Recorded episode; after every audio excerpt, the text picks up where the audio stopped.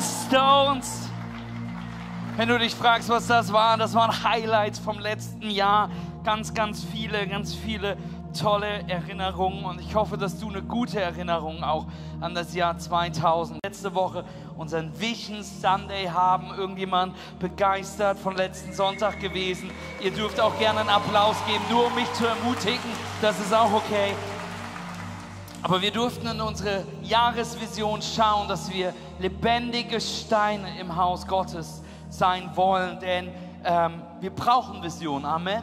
In Sprüche 29 heißt es, wo es keine Vision gibt, die den Weg weist, verwildert ein Volk. Und wir haben uns letzte Woche angeschaut, ein, ein, Bild mit Pfeilen. Ich weiß gar nicht, ob wir das mit, da, mit auf der Bühne haben. Aber wir haben uns angeschaut, dass wenn du, stell dir vor, einen Haufen voller ganz wilder Pfeile, die in keine Richtung gehen und die ganz verwirrend sind und die, die so aussehen. Guck mal, das Team, ah, ihr seid die Band. Können wir unserem Production-Team einen riesen Applaus geben? Ah, so aussehen. Amen. Aber was passiert, wenn wir uns ausrichten in eine Richtung, in eine Vision, mit einem Glauben, mit einem Ziel? Dann sieht es so aus. Und wir dürfen das erleben, wenn Vision passiert. Am Freitag hatten wir Youth-Abend hier und ich habe ein mega schönes Bild von unserem Youth-Leiter Eddie über Vision. Hat er das so schön beschrieben? Ähm, ich glaube, der macht oben Kids Church. Sag ihm nicht, dass ich das Bild von ihm geklaut habe. Ähm, sondern, hey, er hat es beschrieben. Was ist der Unterschied zwischen einem Magneten und einem Eisen? Wenn du auf atomarer Ebene guckst, gibt es keinen Unterschied. Es ist genau gleich, es ist aufgebaut, es sind die gleichen Atome. Der Unterschied zu einem Magnet ist, dass er polarisiert ist. Das bedeutet, dass die Atome in die gleiche Richtung gegangen sind und dadurch haben sie eine Anziehungskraft. Da passiert etwas im Reich Gottes, in unserem Leben, wir als Gemeinschaft, wenn wir in eine Richtung fungieren, wenn wir mit einem Ziel, mit einer Vision unterwegs sind. Es passiert, dass eine Anziehungskraft entsteht. Es passiert, dass Menschen angezogen werden, dass Hoffnung erlebbar wird. Amen. Und wir dürfen jetzt in diesem Vision Month im Januar, dürfen wir genauer über diese Jahresvision nachdenken. Und wir werden euch einladen, über unterschiedliche Arten darüber nachzudenken, was es bedeutet, Living Stones, lebendige Steine im Reich Gottes zu sein. Denn 1. Petrus 2 heißt es, kommt zu ihm Lasst euch selbst als lebendige Steine in das Haus einfügen, das von Gott erbaut wird und von seinem Geist erfüllt ist. Dass wir uns einbauen lassen als lebendige Steine in das Haus und das Reich Gottes, damit wir erleben, wie Menschen ein Zuhause in Kirche finden und dadurch der Osten leuchtet für Jesus. Dass Menschen Jesus kennenlernen, Berufung entdecken, dass wir gemeinsam als Christen das Salz und Licht dieser Welt sein dürfen dass wir erleben wollen, wie wir einen Unterschied machen. Und ich möchte euch so sehr einladen, am Ende, der, am Ende des, diesen Monats, die letzte Woche im Januar, ab Start nächsten Sonntag, nächsten Sonntag, ich bin ganz aufgeregt, wollen wir in unsere Fastenwoche starten. Mathis, in was? In die Fastenwoche. Das bedeutet, dass wir als Kirche Sonntag, wir werden Sonntag im Gottesdienst starten. Komm gefrühstückt. Denn es wird hier der Moment geben, wo wir sagen, hey, jetzt startet die Fastenwoche. True Story. Letzte Woche haben, letztes Jahr haben wir das auch so gemacht. Und wir hatten eine Online-Kirche dabei. Und es gab Leute, die haben sich gerade noch Frühstück gemacht gehabt und, und die Brötchen wurden auf den Tisch gebracht. Und auf einmal sagte ich als Pastor, wir starten in die Fastenwoche. Und die Brötchen wurden sofort wieder von dem Tisch geräumt. Und die Leute haben gesagt, okay, was ist die Fastenwoche? Wir wollen von Sonntag an, dem Gottesdienst, bis zu Freitagabend wollen wir gemeinsam fasten fasten. Wir wollen auf Essen verzichten. Wir wollen uns ausrichten. Wir wollen jeden Abend uns treffen um 19.30 Uhr in unseren Standorten. Hier in der Artiseda in Leipzig, im, im, im Pavillon der Hoffnung. In Lob machen wir das in euren Wohnzimmern, um gemeinsam zu beten, um gemeinsam anzubeten. Ja, es wird auch online gestreamt sein, so dass du dabei sein kannst. Und wir wollen euch einladen, dass wenn es gesundheitlich möglich für dich ist, mit uns zu fasten, mit uns auf Essen zu verzichten. Für manche von euch ist es gesundheitlich nicht so einfach, dann wollen wir euch einladen, Saftfasten zu machen oder Danielfasten zu machen. Darf ich ganz kurz zu einer besonderen Gruppe sprechen? Es gibt Menschen in dieser Kirche, wir dürfen eine große Kirche sein. Es gibt Menschen, du struggles nicht damit, nicht zu essen, sondern du struggles damit zu essen. dann möchte ich dich einladen, in dieser Fastenwoche nicht mit uns zu fasten, sondern stattdessen jeden Tag drei Mahlzeiten vorzubereiten zur Ehre Gottes. Dich hinzusetzen, mit was Gutem zu essen und zu sagen, Gott, ich nutze die Zeit des Essens, um dir zu begegnen, um dein Wort aufzuschlagen. Und dass wir dadurch erleben, wie du Teil dieser Woche bist, auf eine andere Art und Weise. Tu mir einen Gefallen, wenn du das bist und abends kommst zum, zum Fasten hier. Hab vorher gegessen oder danach. Hol nicht deine Stulle hier drin raus. Wenn du nicht fasten kannst, aus beruflichen, gesundheitlichen Gründen, weil du schwanger bist, weil du dir das nicht vorstellen kannst, egal was es ist, dann möchte ich trotzdem einladen, join us in prayer jeden Abend. Bete mit uns, Lobpreise mit uns. Lasst uns gemeinsam glauben. Amen. Und ich hoffe, ihr seid excited für diese Fastenwoche. Es ist vollkommen okay, wenn es nicht so ist. Denn Fasten darf ein Opfer sein. Amen. Denn das ist diese Stelle, die wir heute 1. Petrus 2, Vers 5. Lasst euch selbst als lebendige Steine in das Haus einfügen, das von Gott erbaut wird und von seinem Geist erfüllt ist. Lasst euch zu einer heiligen Priesterschaft ausbauen, damit ihr Gott Opfer darbringen könnt, die von seinem Geist gewirkt sind. Opfer, an denen er Freude hat weil sie sich auf das Werk von Jesus Christus gründen. Ich möchte dich, Amen. Heute gehen wir tief und bibelarbeitsmäßig. Amen. Denn wir wollen nicht nur eine Church sein, die laut Amen brüllt, sondern wir wollen auf dem Fundament des Wort Gottes stehen. Und bevor wir das tun, ist so schön, wie da alle Amen brüllen. Amen. Und bevor wir das tun, lass uns auch beten. Jesus Christus, ich danke dir für so viele lebendige Steine. Jesus, ich danke dir, dass wir uns ausrichten dürfen nach dir einbauen lassen in dein Haus. Gott, ich danke dir, dass du heute etwas für uns hast, hier online und auch in unserem Standort in Hagenow. Gott, und ich bitte dich, dass du sprichst, dass du wirkst. Es soll nicht um mich gehen, sondern alleine um dich. Schenk offene Herzen, Jesus. Begegne uns heute. In Jesu Namen. Amen und Amen. Lass uns Gott nochmal einen riesen Applaus geben.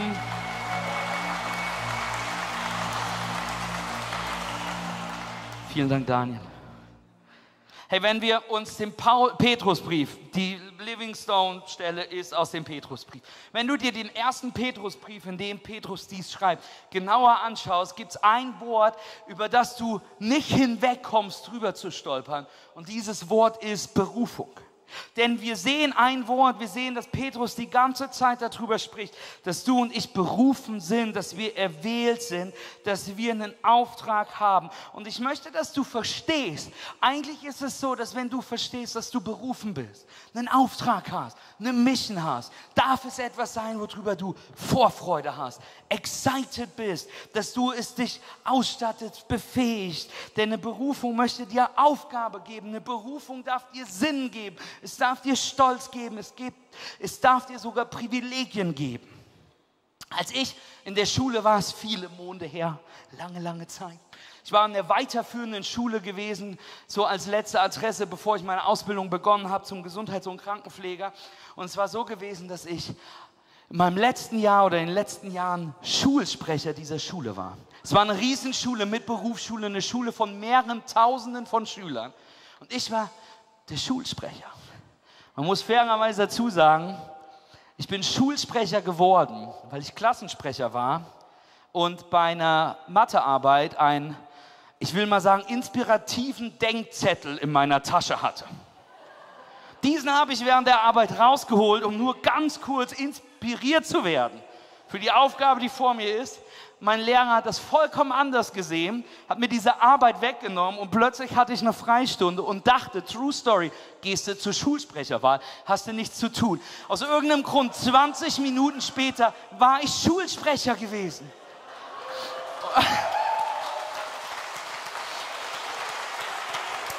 Und es gab mir eine Aufgabe, es gab mir Stolz, es gab mir Sinn, es gab mir Privilegien. Wisst ihr, welches Privileg ich hatte? Ich war 18 Jahre alt, hatte einen blauen Fiat Punto, 55 PS. Dieses Kind konnte 180 km/h fahren, den Berg runter mit den Ohren angelegt und Rückenwind. Versteht ihr, was ich meine? Und als Schulsprecher, pass auf, es gab einen Lehrerparkplatz. Und ich habe einen Pass bekommen für die Schranke. Ich habe einen Parkplatz gehabt als Schulsprecher.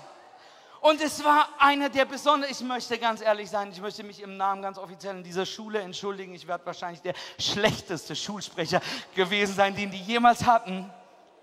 Aber Ich möchte, dass du verstehst, wenn du etwas erhältst, einen Auftrag, eine Berufung, gibt es etwas, was dich auch stolz macht. Es gibt dir Privilegien, vielleicht einen Parkausweis in deiner Schule. Genauso ist es damit mit Berufung. Und ich möchte dir heute drei Arten von Berufung geben, um dir zu helfen, was unser Job ist als lebendige Steine, was wir zu tun haben. Denn es sind lebendige Steine. Wenn, wenn es tote Steine wäre, wäre es einfach. Da müssen wir uns nur hinsetzen. Puff, Stein, Stein, Stein. Aber wir sind berufen, lebendige Steine zu sein. Und die erste Art von Berufung, die ich dir geben möchte, und ich möchte einladen, die aufzuschreiben, denn ich habe diesen Witz dieses Jahr noch nicht gemacht. Wenn du nämlich bei Predigen Notizen machst, wirst du wahrscheinlich einen besseren Platz im Himmel haben. Ich kann es nicht beweisen, aber du auch nicht das Gegenteil. Deswegen, nein, natürlich ist das nur Spaß, Entschuldigung. Der erste Punkt ist, du hast eine ewige Berufung zu Jesus Christus. Und ich möchte, dass du es verstehst. Das ist unsere erste Berufung. Das ist das Erste, was die Bibel für dich hat. Du und ich sind berufen zur Nachfolge, zur Beziehung mit Jesus Christus. Und wir sehen überall auf der Welt, nicht nur in dieser Kirche, sondern seit dem Leben von Jesus sehen wir überall auf der Welt bis heute die Arbeit des Heiligen Geistes, die Arbeit von Nachfolgern Christi. Das alles, was sie tun, ist dafür da, damit Menschen Jesus kennenlernen, damit Menschen in diese Berufung anfangen hineinzukommen, dass, sie, dass dieser geistliche Hunger gestillt wird. Denn unser Job ist es, in Berufung, in Beziehung zu Jesus Christus zu leben. Und daraus entsteht, dass unser Job ist, dass wir anderen helfen wollen, diese Berufung in diese Liebe und Beziehung zu Jesus zu finden finden. Amen. Denn Gottes Willen für jeden ist es, 2. Petrus 3, Vers 9, denn er möchte nicht, dass irgendjemand verloren geht. Er möchte vielmehr, dass alle, alle zu ihm umkehren. Dass jeder Ja sagt zu dieser Einladung der Gnade durch Jesus Christus. Deswegen wollen wir dieses Haus bauen. Deswegen wollen wir dich ermutigen, dich einsetzen zu lassen in das Haus Gottes, was vom Geist Gottes erfüllt ist, damit wir als lebendige Steine, die Bibel, Jesus sagt, wir sollen als Kirche die Stadt auf dem Berge sein. Ein Ort, wo Menschen diese Einladung hören. Ein Ort, wo Menschen Ja sagen und ein Ort, wo sie dann lernen, was es bedeutet, was sie Ja gesagt haben, wie es weitergeht. Amen. Und wenn Petrus über Berufung schreibt, ist er der Mann, der am besten weiß, was das bedeutet. Das ist der gleiche Petrus aus, aus den Evangelien, der Fischer, der, der Junge mit den Fischen. Es ist der gleiche, den Jesus begegnet im Kapitel 5 im Lukas-Evangelium. Und Petrus war am Fischen, aber die haben nichts gefangen. Und plötzlich kommt Jesus und Jesus steht so am, am, am Strand und er sieht, wie die Boot reinkommt und Jesus sagt einfach zu den Fischern, Mensch, geht doch nochmal raus, angelt mal auf der rechten Seite. Pass auf, das wäre wie wenn du Kfz-Mechaniker bist. Und, und du hast ein Auto, was komisch qualmt. Und ich sag zu dir, wenn du auf den Hof kommst, sag ich, Mensch, fahr doch nochmal los, probier es mal im zweiten Gang. Also das ist so, ein Rabbi hat keine Ahnung vom Fischen. Und Petrus wird sich gedacht haben, Keule, ich Fischer, du Rabbi. Ich fische, du predigst. Schuster, bleib bei deinen Leisten, okay? Aber Petrus dachte, weißt du was, fährst du halt raus. Und Petrus fährt wieder raus und schmeißt auf der anderen Seite des Bootes die, die Netze raus. Und das Unvorstellbare passiert. Die Netze werden so voll, dass andere Boote kommen müssen. Das Unvorstellbare passiert, deine Karre fährt an im zweiten Gang ist, was nicht möglich ist. Und sie erkannten plötzlich, dass es kein gewöhnlicher Rabbi ist. Sie erkannten, dass es ein heiliger Mann ist. Und wir lesen in Lukas 5, Vers 8, dass sie auf die Knie fielen. Als Simon Petrus sah, warf er sich vor Jesus auf die Knie und sagte, Herr, gehe fort von mir, denn ich bin ein sündiger Mensch. Und Jesus sagt ihm, du brauchst dich nicht zu fürchten. Jesus sagt ihm, ab heute fischst du nicht mehr, sondern heute bist du Menschenfischer weil du mir jetzt nachfolgst, weil du mit mir kommst. Simon Petrus, ich beruf dich, mein Jünger zu sein. Er beruft Petrus heraus aus seiner Situation, heraus aus seinem aktuellen Leben, um ein Nachfolger Christus zu werden. Denn wir haben eine ewigliche Berufung, Nachfolger von Jesus zu sein. Amen. Und wir haben eine zweite Art von Berufung. Die nenne ich, wir haben eine temporäre Berufung für eine Aufgabe. Schön, oder? Dafür war ich auf Bibelschule. Temporäre Berufung für eine Aufgabe. Was meine ich damit? Ich meine damit, ich bin Schulsprecher gewesen. Und soll ich euch sagen, es wäre wirklich erschreckend, wenn ich mit Mitte 30 immer noch Schulsprecher dieser Schule wäre. Es war nur eine temporäre Aufgabe. Du und ich, wir können für spezifische Aufgaben zu spezifischen Zeiten berufen werden. Du und ich, wir können spezifische Aufgaben haben, die nicht jeder andere hat, die wir für unser restliches Leben haben. Du fühlst dich vielleicht zu berufen zu einer bestimmten Aufgabe. Vielleicht fühlst du dich berufen zu einem bestimmten Job. Vielleicht Krankenschwester zu werden. Vielleicht echt, zu einem bestimmten Studium. Vielleicht fühlst du dich berufen, Lehrer zu werden. Dann bist du ungefähr 90 Prozent aller Studierenden dieser Kirche. Vielleicht, vielleicht können alle Lehramtsstudenten oder Lehrer mal ganz kurz die Hand heben, dass wir das geklärt haben. Vielen Dank, vielen Dank. In Leipzig, wir haben mehrere Standorte, in Leipzig meldet sich jeder wirklich jeder, außer ich, weil ich habe jeder. Aber hey, vielleicht fühlst du dich berufen und dann möchte ich dir das heute so zusprechen, Mitarbeiter in Kids Church zu werden. Vielleicht fühlst du dich berufen, auf Bibelschule zu gehen. Vielleicht berufst, merkst du, wie du berufen bist, das Zeugnis für Jesus, überall zu sein, wo du bist. Vielleicht zu einem Missionstrip. Vielleicht in einen bestimmten Ort dieser Welt zu gehen, weil du dich dahin berufen fühlst, Menschen, die, die wenig haben, die nichts haben, etwas zu geben, etwas zu bringen. Eine temporäre Berufung zu einer Aufgabe. Etwas, was Gott in dich legt. Etwas, was dich excited macht. Etwas, was auch eine lebenslange Aufgabe sein kann. Und ich möchte, dass du verstehst, es ist oft eine lebenslange Aufgabe, weil wir zu lebenslanger Berufung und Nachfolge berufen sind. Marien und ich sind lebenslang, unsere temporäre, jetzt lebenslange Aufgabe ist es, das Haus Gottes zu bauen. Gemeinde zu gründen, Kirche zu bauen, mit aller Hingabe, mit aller Leidenschaft, was wir haben, in Menschen zu investieren, in Menschen auszustatten, um einen Unterschied in dieser Welt zu machen. Wir wollen Menschen helfen, in Jüngerschaft, in Leiterschaft, in, in Nachfolgeschaft reinzukommen. Wir wollen sehen, wie Menschen Ja sagen zu Jesus. Und wir sind aber nicht nur berufen, du und ich sind nicht nur berufen, Nummer eins, Jesus nachzufolgen. Wir sind nicht nur berufen für eine spezifische Aufgabe, sondern wir sind auch berufen, Nummer drei, eine tägliche Berufung, um lebendige Steine, um Nachfolger, um einen Unterschied, um different zu sein. Wir sind täglich dazu berufen, andere Standards zu haben als die Welt. Wir sind täglich dazu berufen, andere Werte zu haben wie die Welt, andere Maßstäbe wie die Welt zu haben. Du bist berufen, dein Alltag auf die Werte des Reich Gottes zu berufen, weil du ihn kennst. Amen. Denn ich möchte, dass du verstehst, wenn wir darüber nachdenken, was Berufung ist, die erste Frage, die du und ich doch haben, ist, Mathis, was ist denn meine Berufung? Mathis, wie finde ich denn heraus, was meine Berufung ist? Mathis, was soll ich denn tun, was diese Berufung ist? Aber ich möchte, dass du verstehst, wenn Gott über Berufung in deinem Leben nachdenkt, beginnt er nicht mit dem Was, sondern er beginnt mit dem, wer du bist. Gott ist es wichtiger, wer du bist, bevor es darum geht, was du tust. Amen. Denn wenn das Wer nicht passt, wenn wir nicht wissen, wer wir sind in Jesus und durch Jesus, wird unser Was wir tun auch nicht passen. Und ich möchte dir sagen, wenn du das weißt in ihm, dann weißt du auch irgendwann, was zu tun ist.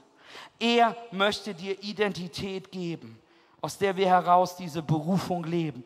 Deswegen haben wir in dieser Jahresvision steht zuerst aus Vers 4, kommt zu ihm denn damit wir lebendige Steine sein können, beginnt es damit, dass wir zu ihm kommen und erkennen, wer wir sind in ihm. Amen. Lass mich dir das so erklären.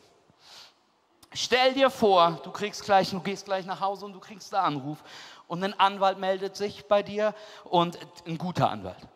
Er sagt, er sagt, dass eine Person, die du nicht kennst, ewig kommt von 180.000 Verwandtschaftsgrade. Long story short, er sagt, du hast ein Haus geerbt.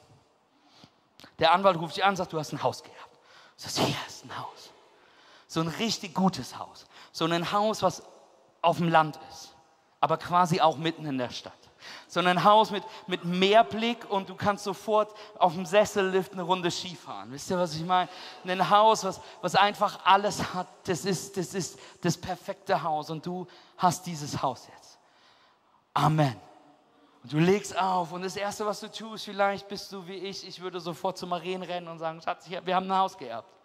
Und vielleicht rennst du zur nächsten Person. Und auf einmal sagt diese Person, wow, was ist ein Haus gehabt, wie aufregend. Hey, wie ist denn das? Ähm, hat das Haus eine Küche? Ich habe noch diesen alten Kühlschrank. Brauchst du den alten Kühlschrank? Und deine Antwort ist, ich habe keine Ahnung, ob ich noch eine Küche brauche. Wie ist denn das im Garten? Sollen wir schon mal hinfahren? Soll ich die Schere mit einpacken? Müssen wir den Rasen schon mal mähen? Hast du wirklich einen Garten? Wie war das denn mit Meerblick? Können wir direkt schwimmen gehen? Muss ich, muss ich irgendwie Shark Torpedos besorgen? Was ist, wie, wie, hast du Betten in dem Dings? Müssen wir Betten besorgen? Und deine Antwort Ist, ich weiß es nicht. Denn hier ist die Sache. Wir treten hinein in das Erbe Jesus Christus, indem wir Ja sagen zu Jesus. Das bedeutet, dir wird ein Erbe gegeben. Es heißt, du bist Kind Gottes, du bist auserwählt, du bist berufen, du hast eine königliche Priesterschaft. Und wir sind alle, yes! Aber es bedeutet, wir müssen noch verstehen, was es bedeutet.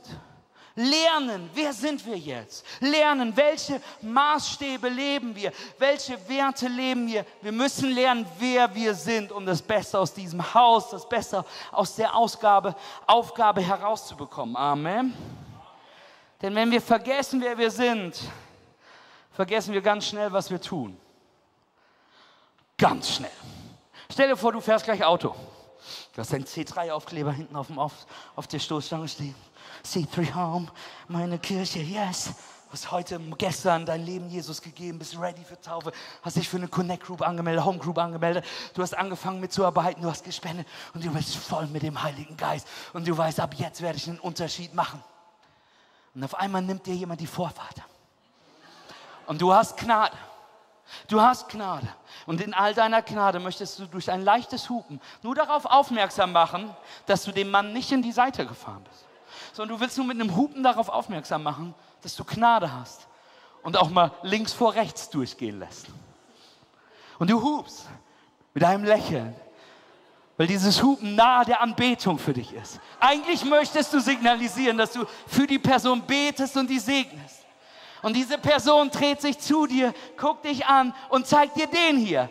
Und du weißt, dass du zwischen den Zeilen lesen musst. Und plötzlich wird deine Hupe immer lauter. Denn aus ich möchte dich segnen ist, ich werde dir hinterherfahren. Ich werde die Tür öffnen, weil es ist nicht mehr wichtig, wo ich eben war. Es ist nicht mehr wichtig, was auf meinem Aufkleber ist. Den Finger breche ich dir im Namen Jesus. Wisst ihr, was ich meine? Wie schnell vergessen wir, wer wir sind, wenn wir uns nur darüber definieren, was wir tun. Lasst uns Menschen sein, die verstehen, dass wer wir sind, den, den Unterschied macht. Ich möchte, dass du verstehst, Petrus schreibt diesen Brief. Petrus schreibt das mit den lebendigen Steinen, mit der Priesterschaft an Christen, die gerade mit allem in sich vergessen wollen, wer sie sind. Sie wollen vergessen, denn Paulus schreibt diesen Brief an Christen in Rom. Die werden gehasst die werden verfolgt. Die werden, Kaiser Nero ist so irre dass er Rom angezündet hat und es den, weil er, weil er mehr bauen wollte. Und dann hat er Rom angezündet, um wieder bauen zu können, weil ihm das nicht erlaubt worden ist. Und die Schuld dafür gibt er den Christen. Und deswegen ist einer der größten Christenverfolgungen passiert, die du dir vorstellen kannst. Diese Christen in Rom, wenn sie gefasst worden sind, hat Kaiser Nero sie in Öl getunkt, in Wachs gegossen, an Bäumen gehangen und sie nachts angezündet als, als Kerzen. Wenn, er, wenn Partys waren, wurden Christen aufgetrieben, ihnen wurde rohes Fleisch an den Körper gebunden und sie wurden losgehetzt und wilde Hunde wurden ihnen hinterhergehetzt. Die waren verfolgt. Die wurden getötet. Und die andere Sache auch noch war, die Gesellschaft hatte keine Ahnung über das Christentum. Die Gesellschaft dachte, dass Christen irre sind. Du denkst dir jetzt vielleicht, das hat sich nicht so geändert. Doch, pass auf, zu der Zeit, ungelogen, haben die, hat das, haben die Leute über Christen gedacht, dass sie abergläubige Zauberer sind. Sie haben gedacht, dass sie inzestuös sind, also dass Schwestern mit Brüdern und Familienmitgliedern. Und sie haben gedacht, dass sie Kannibalen sind. Ungelogen. Ähm, wilde Zauberer. Warum? Weil es diese Jesus-Nachfolger sind und irgendwas immer mit Wundern war. Und dann gab es den Chefzauberer Jesus Christus. Sie haben über gedacht, dass sie inzestuös sind, dass sie miteinander. Warum? Weil es die sogenannten Agape-Partys gab, die sogenannten Liebesfeste. Auf diesen Liebesfesten wurde Abendmahl gefeiert. Und auf diesen Liebesfest wurde zufällig die Brüder und Schwester Jesus Christus eingeladen. Und jetzt stell dir das vor jemand kommt zu dir und sagt, hey, was machst du Samstagabend? Nichts, wieso? Das ist eine Liebesparty. Alle meine Schwestern und Brüder sind auch da. Und jetzt pass auf, wir wollen von unserem Herrn essen. Denn er sagte, dies ist mein Leib gegeben für euch, dies ist mein Blut, wenn ihr davon trinkt. Deswegen haben alle gedacht, dass das Kannibalen sind, die irgendwelche wilden Love-Partys feiern mit irgendwelchen Zaubertricks und dabei sich gegenseitig essen. Das war wirklich, das, das war, dass die Leute dachten, was sie sind. Und Petrus schreibt es an Christen, die verfolgt werden und über die die wildesten Stories erzählt werden. Und bevor Paulus, äh, Petrus ihn schreibt, was zu tun ist, erinnert er sie daran, wer sie sind. Er schreibt, dass sie lebendige Steine sind und eine Priesterschaft haben. Und in, später in 1. Petrus 2, Vers 9 fasst er es nochmal besser zusammen. Da sagt er, hey, ihr seid doch das von Gott erwählte Volk. Ihr seid eine königliche Priesterschaft. Ihr seid eine heilige Nation. Ein Volk, das ihm allein gehört und den Auftrag hat, seine großen Taten zu verkünden. Die Taten dessen, der euch aus der Finsternis in sein wunderbares Licht gerufen hat. Du bist ein erwähltes Volk, eine königliche Priesterschaft. Diese königliche Priesterschaft wird diesen Christen alles bedeutet haben. Denn das waren Heidenchristen gewesen, es waren keine Juden. Und Sie waren damit am Betteln, dass es nur die Juden sind, die ja das auserwählte Volk sind, die eine Priesterschaft haben. Und plötzlich sagt ihm Petrus, nee, nee, nee, ihr seid das Volk. Ihr habt die Priesterschaft. Ihr seid berufen. Ihr seid erfüllt mit dem gleichen Geist, der Jesus von den Toten erweckt hat. Ihr habt das Priestertum von Gläubigen, dass ihr bevollmächtigte Diener im Haus Gottes seid. Ihr seid berufen, anders zu sein in dieser Welt. Ihr seid ein Teil von der heiligen Nation, von dem Königreich Gottes. Ihr seid lebendige Steine in dem lebendigen Haus Gottes. Ihr seid nicht mehr von dieser Welt, aber von, von Teil von etwas Größerem Sie sind Menschen, die zu Gott gehören, durch das Blut Jesus befreit, stehen unter seinem Schutz, seiner Gnade, seiner Güte.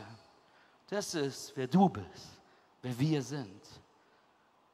Heilige Priesterschaft. Und Paulus geht weiter. Er sagt, du geh, du bist ein erwähltes Volk, königliche Priesterschaft, heilige Nation, mit dem Auftrag, dem Auftrag, seine Taten zu verkünden, sein Haus zu bauen. That's what we do. Das ist, wer du und ich sind, was wir tun. Weil wir das sind, ist dieses Resultat, dass wir seine Güte weitergeben. Amen. Wenn wir wissen, wer wir sind, wissen wir, was wir tun. Ich möchte dir heute sagen, Gott hat dich aus der Finsternis berufen in sein Licht. Du bist berufen, du bist erwählt, du bist eingeladen, du bist nicht länger mehr in, in, seiner, in der Dunkelheit, sondern in seinem Licht. Dein Leben wurde transformiert. Es ist nicht mehr, wie es mal war, weil du ihn kennengelernt hast. Du bist eine neue Schöpfung. Dein Altes ist gegangen, etwas Neues ist da. Der Heilige Geist, die gleiche Kraft, die Jesus von den Toten auferstehen lassen ließ, dies lebt in dir. Amen. Wenn wir wissen, wer wir sind, wissen wir, was zu tun ist. Denn wir sind dankbar, dass die Leute nicht mehr denken, dass wir uns essen oder, oder Agape-Partys machen. Wir sind nicht mehr Zauberer, Kannibalen. Aber die Welt ist trotzdem skeptisch um uns herum. Und so oft ist das Haus Gottes gelabelt, gestempelt mit den Selbstgerechten, den Verurteilen, den Intoleranten, den Altmodischen und viele andere Dinge, die über Christen gesagt werden, in der wir heute leben. Und seien wir mal ganz ehrlich, wir alle wissen genug Christen, genug Gemeinden, wir selbst, die schon viel zu oft manche dieser Vorurteile erhalten haben und auch geowned haben, weil wir nicht besser waren. Amen. Und was Petrus diesen Christen schreibt, ist das gleiche, was er dir schreibt. Deine Berufung anders zu sein. Jesus in der skeptischen Welt zu repräsentieren, bedeutet 1. Petrus 2. Liebe Freunde, ihr seid nur Gäste und Fremde in dieser Welt. Deshalb ermahne ich euch, den selbstsüchtigen Wünschen der menschlichen Natur nicht nachzugeben, denn sie führen einen Krieg gegen eure Seele. Ihr lebt unter Menschen, die Gott nicht kennen. Führt darum ein vorbildliches Leben mit Menschen dadurch Jesus kennenlernen. Denn sie mögen euch zwar verleumden und als Übeltäter hinstellen, doch wenn sie all das Gute sehen, das ihr tut, lassen sie sich vielleicht eines Besseren belehren und werden dann zur Ehre Gottes auch anerkennen, wenn er am Tag des Gerichts Rechenschaft von ihnen fordert. Petrus sagt, lebt ein gutes Leben, lebt ein Leben, was andere segnet, lebt ein Leben der Vergebung, lebt ein vorbildliches Leben, damit dein Glaube durch dein Leben Leben bezeugt wird, damit Menschen an deinen Taten erkennen, wer Jesus ist. Dass wir, er sagt, lass uns der Welt zeigen, was wir glauben durch die Art, die wir, wie wir leben. Versteht mich nicht falsch, ich glaube, wir müssen mehr als je, je denn je Jesus bezeugen. Wir müssen als Haus Gottes Salz und Licht dieser Welt sein. Wir müssen uns, sollten uns nicht schämen, darüber zu sprechen. Wir dürfen das Evangelium teilen. Wir dürfen Teil seines Haus sein. Amen. Aber lasst uns das Recht dazu erarbeiten, indem wir Menschen mit Liebe begegnen indem wir Menschen mit Respekt behandeln, indem wir Menschen mit Gnade begegnen, bevor wir uns das Recht haben, gehört zu werden. Petrus sagt, Leute, lebt ein vorbildliches Leben, damit die an dir Jesus kennen. Er sagt nicht, diskutiere so lange, wie du kannst mit ihm. Er sagt nicht, streitet euch über Politik, streitet euch darüber, streitet euch darüber, wer denn jetzt die Stadt angezündet hat. Jesus sagt, hey, Petrus sagt, hey, lass uns durch unser Leben zeigen, was wir glauben, damit wir Brücken in eine skeptische Welt bauen können. Lasst uns einsetzen als Steine im Haus Gottes, damit wir diese Stadt gemeinsam auf dem Berg sind, dass Menschen leuchten sehen durch die Taten, durch das, was wir tun. Amen. In anderen Worten, bevor ich dir erzähle, was ich glaube, zeige ich erst die Liebe, die ich dadurch erhalten habe. Lass mich das so erklären. Ich hoffe, das ist okay. Ähm, ganz simpel. Petrus sagt mal, Paulus schreibt im Korintherbrief, dass die Menschen blind geworden sind für das Evangelium. Und dass wir durch Taten das Jesus zeigen müssen. Und ich möchte dir das so erklären. Das hier ist ein Handy. Amen. War ganz einfach. Aber jetzt stell dir vor, du bist blind. Und ich stehe hier und sage, guck mal, das ist ein Handy. Guck mal, ein Handy. Guck hin. Handy, Handy, siehst es, Handy, Handy hat Bildschirm, hat Kamera, hat Knopf, Handy. Das Problem ist, du bist blind. Du siehst kein Handy, du siehst nicht mal meine Hand, du versuchst nur meine Stimme zu identifizieren, wo genau mein Kopf ist, damit du ordentlich zulangen kannst, weil ich dir achtmal mit dem Handy auf den Geist gegangen bin. Versteht mich richtig, wir Christen können manchmal so sein, das ist Jesus, guck mal, hier ist Jesus, hier, Gemeinde, du musst kommen, Jesus, Gemeinde Jesus, Jesus, Gemeinde Jesus. Aber Menschen sind blind dafür. Das, was wir tun müssen, damit Menschen es erkennen, ist zu sagen, hey, du siehst es nicht, ich kann es dir erklären, aber es wird Zeit, dass du es vorher fühlst. Hier ist es. Hier ist die Liebe, hier ist die Vergebung, hier ist der Knopf, hier ist die Kamera. Okay, vielleicht hängt das Bild mit dem Handy ein bisschen. Aber ihr wisst, was ich meine. Wisst ihr was? Jakobus drückt es noch direkter aus als Petrus. Viel, viel, viel direkter. Und ähm, die, die, Daniel, du kannst schon nach vorne kommen, während wir das gehen. Wir wollen in den letzten Moment der Predigt gehen. Aber dieser Text, ich möchte, dass du den wirklich liest. Und das sind nicht meine Worte, das sind Jakobus Worte. Und lasst uns es als Ermahnung, als Ermutigung sein, was es bedeutet, Nachfolger Christi zu sein. Jakobus 2. Was nützt es, meine Geschwister, wenn jemand behauptet, ich glaube, aber er hat keine entsprechenden Taten vorzuweisen? Kann der Glaube als solcher ihn retten? Angenommen, mein Bruder oder eine Schwester haben nicht genügend anzuziehen und es fehlt ihnen an dem, was sie täglich zum Essen brauchen. Wenn nun jemand von euch zu ihnen sagt, ich wünsche euch alles Gute. Mensch, ich, wisst ihr, was wir sagen? Mensch, ich bete für dich. Hoffentlich bekommst du warme Kleidung und könnt euch satt essen. Aber ihr gebt ihnen nichts, was sie brauchen. Ihr gebt ihnen nichts, was sie zum Leben brauchen. Was nützt ihm das? Genauso ist es doch mit dem Glauben. Wenn er keine Taten vorzuweisen hat, ist er tot. Er ist tot, weil er ohne Auswirkungen bleibt. Vielleicht hält mir jemand entgegen, der eine hat halt die Glauben, der andere die Taten. Wirklich? Wie willst du mir deinen dein Glauben beweisen, wenn die entsprechenden Taten fehlen? Ich dagegen kann dir meinen Glauben anhand von dem beweisen, was ich tue. Du glaubst, dass es nur einen Gott gibt? Schön und gut. Aber auch die Dämonen glauben das und zittern. Willst du denn nicht begreifen, du unverständiger Mensch, dass der Glaube ohne Taten nutzlos ist? Ich möchte dir verstehen, als Kinder Gottes sind wir dazu berufen, dass diese Beziehung in unser Leben wirkt. Dass es beeinflusst, was wir tun. Dass es beeinflusst, dass wir etwas tun.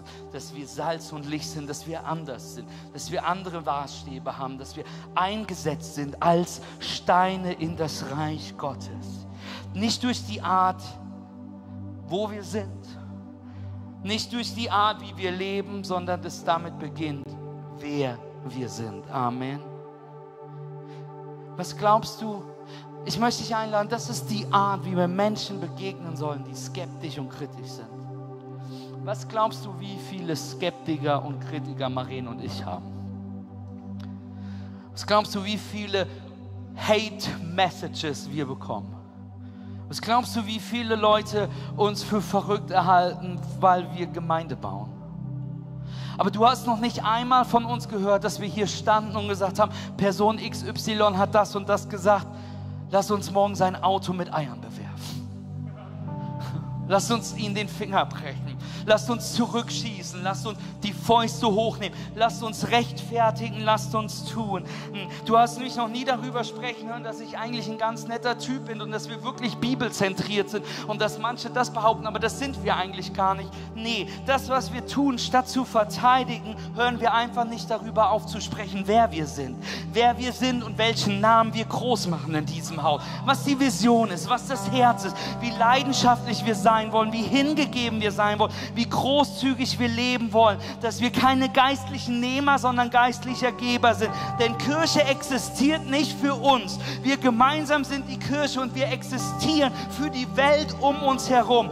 Lasst uns als Christen, lasst uns als Haus Gottes bekannt dafür sein, wofür wir stehen, statt wogegen wir sind. Lasst uns dafür bekannt sein, welchen Namen wir groß machen, statt was wir beschissen finden. Lasst uns dafür bekannt sein, wie annehmen, wie lieben wir sind und dass Jesus unser Herr ist. Amen.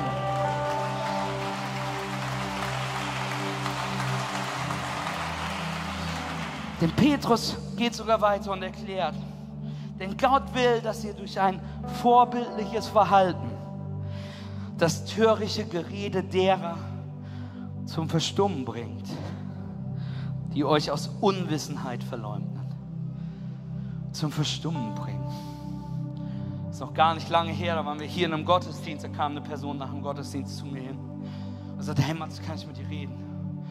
Der so, ja, ich weiß zwar nicht, wer du bist. Und diese Person fing an zu weinen. Und ich dachte, ich habe bestimmt was falsch gemacht. Auf einmal sagt die Person, wir kennen uns nicht, aber ich will mich entschuldigen. Manch wofür? Sagte, hey, ich habe so schlecht über euch gedacht als Kirche, so schlecht gedacht über das, was ihr tut so schlecht gedacht als bei euch als Familie. Und ich möchte mich entschuldigen, denn ich habe erlebt, was es bedeutet, was ihr tut. Ich habe erlebt, wie Menschen, die mir nahestehen, durch euch Jesus kennengelernt haben, weil ihr seinen Namen groß gemacht habt. Und wir haben statt zu fighten, haben wir gesagt, hey, lass uns dafür bekannt sein, dass wir immer Jesus groß machen. Als ich zurückkomme, ich habe in Australien, war ich auf Bibelschule, Maren und ich sind wir zurückgekommen, wir waren an einer anderen, wir waren an einer anderen Wirkungsstelle danach in, in, in, in der Nähe von Marburg. Und ich habe vorher, bevor wir nach Australien gegangen sind, habe ich ihm erzählt, habe ich, hab ich in Düsseldorf gelebt, da haben meine Frau und ich in der Uniklinik Düsseldorf gearbeitet. Ich hatte einen guten Freund, mit dem habe ich die Ausbildung zusammen gemacht. Wir kannten uns danach und wir haben wilde Partys erlebt und er hat erlebt, wie ich Jesus kennengelernt habe. Und er hat erlebt, wie ich danach so weird geworden bin dass ich wegen Jesus nach Australien gegangen bin Und dann haben wir uns wieder begegnet. Jahre später war er auf der Durchreise in Hessen und kam vorbei mit seiner, mit seiner Verlobten zu der Zeit.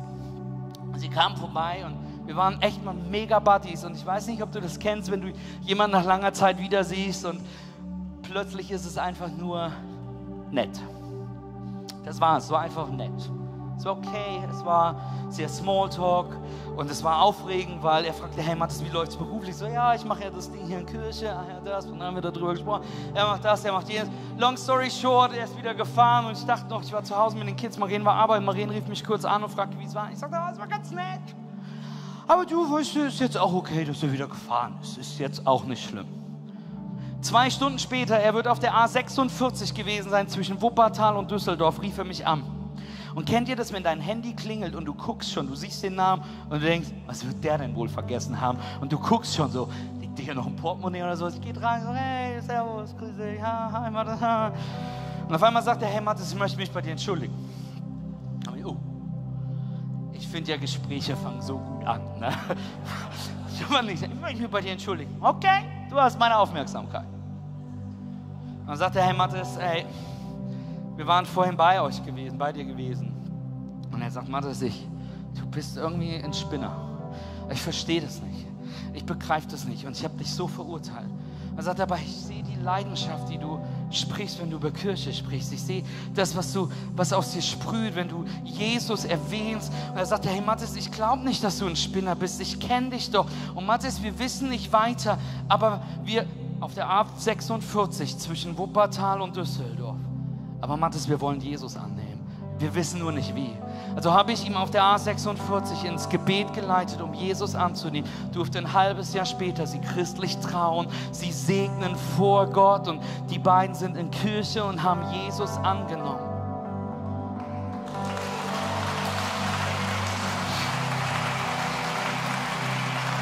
Ich möchte dir sagen, es gab genug Momente in diesem Gespräch, wo ich hätte wegducken können wo, wisst ihr, wo man sich einfach macht, wo man sagt so, hey, ja, aber ich will Jesus groß machen, in dem, wie ich lebe. Und dadurch dürfen wir erleben, wie Menschen Ja sagen zu Jesus. Und bevor du dich wunderst, ganz kurz, ich bin nicht perfekt, by the way. Ich brauche Jesus ganz viel.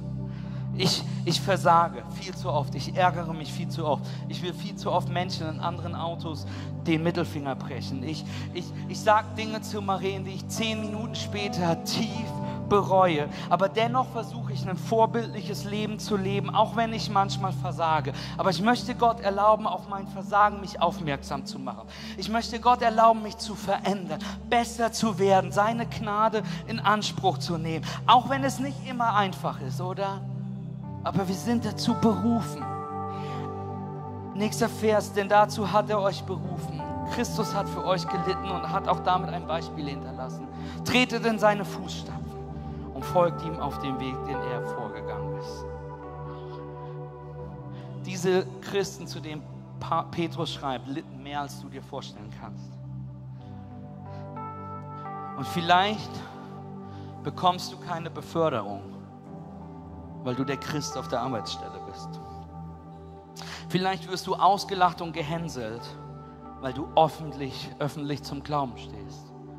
Vielleicht ist Beziehung zur Familie kaputt gegangen und die denken, du bist der absolute Weirdo, weil du jetzt deine Zeit im Haus Gottes investierst weil du, weil du seinen Namen groß machst. Vielleicht Freunde um dich herum, die, die, die, für die du der absolute Spinner bist, weil du sagst, ich möchte meinen Wert auf anderen Maßstäben leben. Ich möchte, ich möchte nicht jeden Abend mich vollhauen lassen. Ich möchte warten mit meiner Sexualität, bis ich in der Ehe bin. Ich möchte andere Werte leben und Menschen um dich herum stehen und sich deswegen lustig machen über dich. Aber trotz dieser Sachen hören wir nicht auf, in Liebe zu leben weil er uns beruft. Amen. Weil er unser Vorbild ist. Und ich liebe diese eine Beschreibung, die ich dir noch geben möchte. 1. Petrus 2, Vers 22. Diese Beschreibung von Petrus über Jesus. Er, der keine Sünde beging und über dessen Lippen nie ein unwahres Wort kam. Er, der nicht mit Beschimpfung reagiert hat, als er beschimpft wurde. Nicht mit Vergeltung drohte, als er leiden musste, sondern seinen Sachen dem übergab, der ein gerechter Richter ist. Er, der unsere Sünden an seinem eigenen Leib ans Kreuz hinaufgetragen hat, so dass wir jetzt den Sünden gegenüber gestorben sind und für das Leben können, was vor Gott richtig ist. Ja, durch seine Wunden seid ihr geheilt. Lasst uns verstehen, lasst uns langsam immer mehr begreifen, diese Tiefe an Berufung, die Petrus versucht dir zu geben. Was es bedeutet, anders zu sein. Was es bedeutet, lebendige Steine zu sein, eine heilige Nation zu sein, anders in dieser Welt zu sein.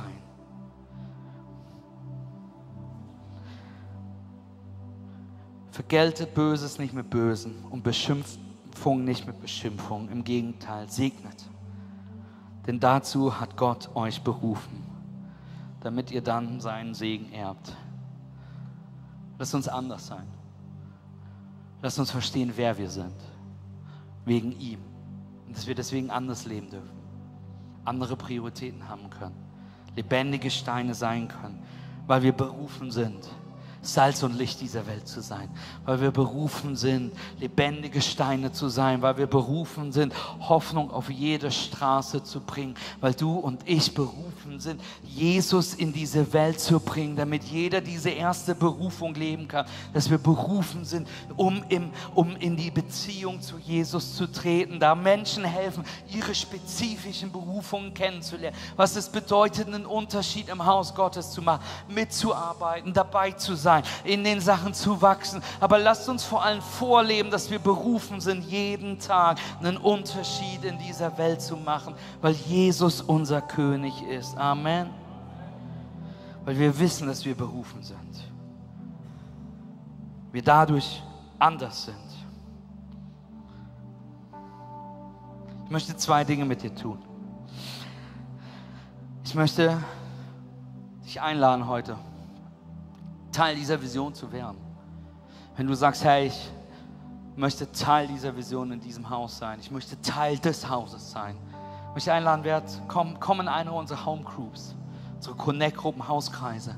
Denn wir glauben, dass das der beste Ort ist, wo wir gemeinsam wachsen, gemeinsam einstehen können. Wer Teil unseres, unserer Home Crew, unserer, unserer Mitarbeiterschaft die das ermöglicht. Nicht damit wir, damit du eine Kerbe bist, sondern damit wir, hey, was bauen können, was Menschen hilft, Jesus kennenzulernen. Amen.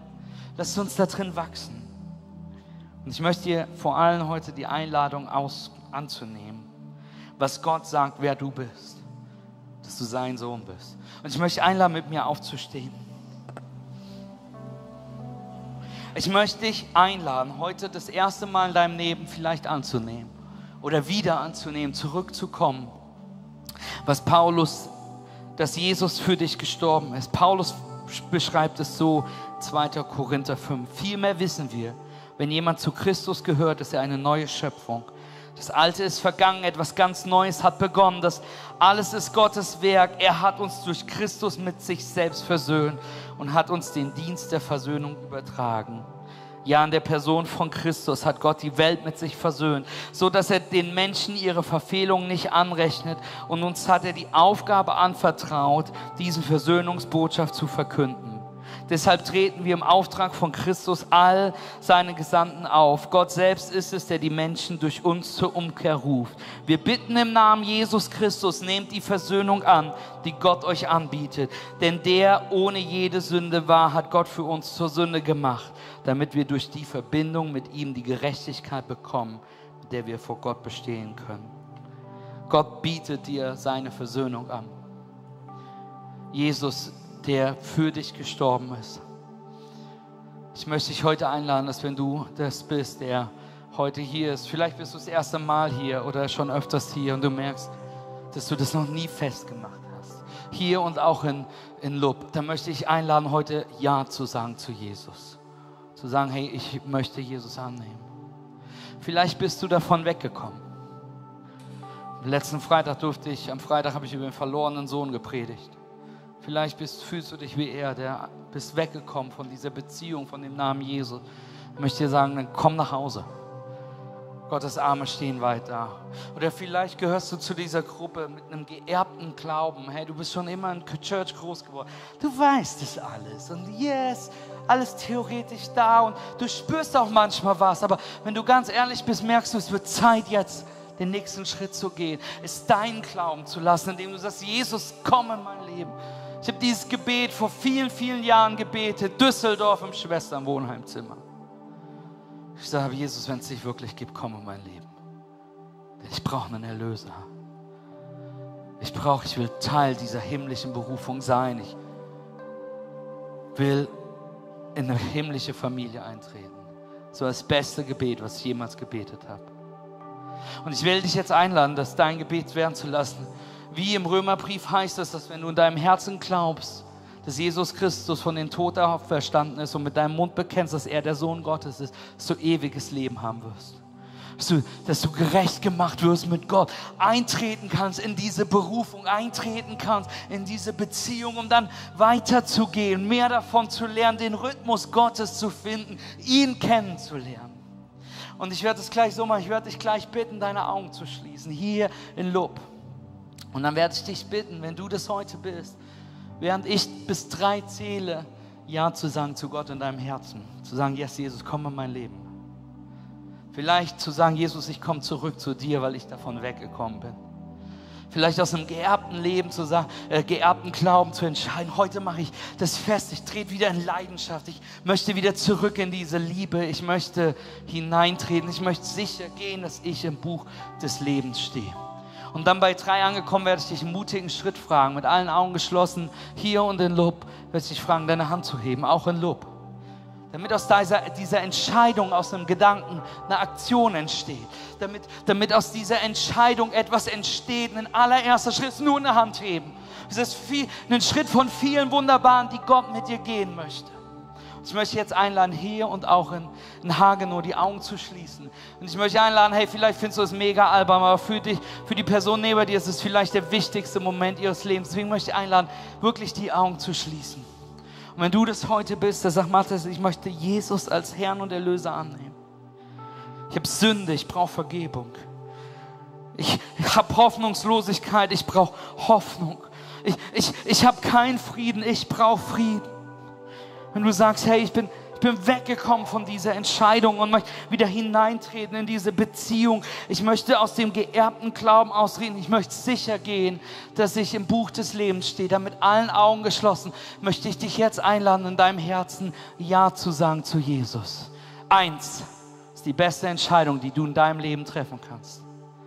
Zwei, wir sind mega stolz auf dich. Aber noch wichtiger ist, dass die Bibel sagt, dass du ab dieser Entscheidung im Buch des Lebens stehst, dass du ab dieser Entscheidung gerecht gemacht bist mit Gott, dass du Kind Gottes wirst, dass du Teil der himmlischen Familie wirst. Mit allen Augen geschlossen, hier und Hagenow, wenn du heute Ja sagst zu Jesus, zum ersten Mal wieder Ja sagst zu ihm, zurückkommst zu ihm, sicher gehst, dass du im Buch des Lebens stehst. Mit allen Augen geschlossen. Eins, zwei, drei. Heb jetzt deine Hand so, dass ich sie sehen kann. Ich sehe die Hände hier an der Seite. Ich sehe die Hände in der Mitte. Die Hände, die hier noch hochgehen. Es ist noch nicht zu spät. Ich sehe die Hände hier an der Seite, die hochgehen. Yes, Jesus, danke für deine Hand. Yes, ich sehe die Hand ganz da hinten, die noch hochgeht. Heb sie ganz hoch, so dass ich sie sehen kann. Yes, Jesus. Yes, Jesus. Yes, Jesus. Wir preisen dich, Jesus.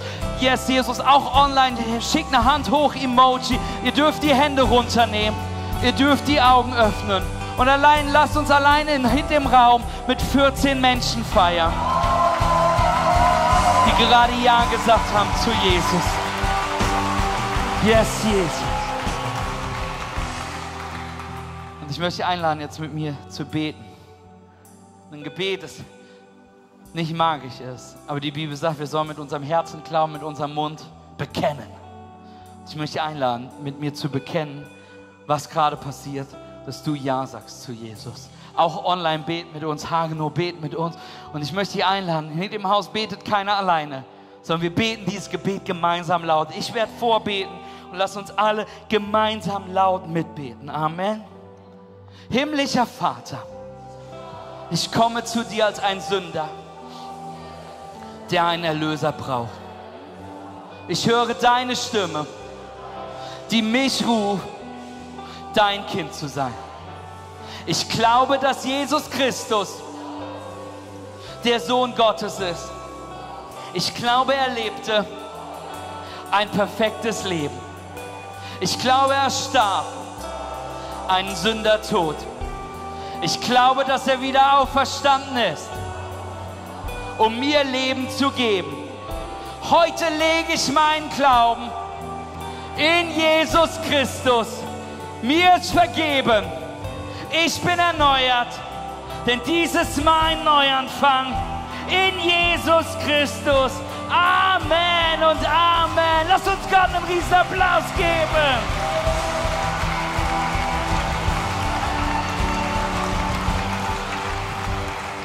Ich möchte noch eine Sache mit dir tun, um dieses Jahr zu starten.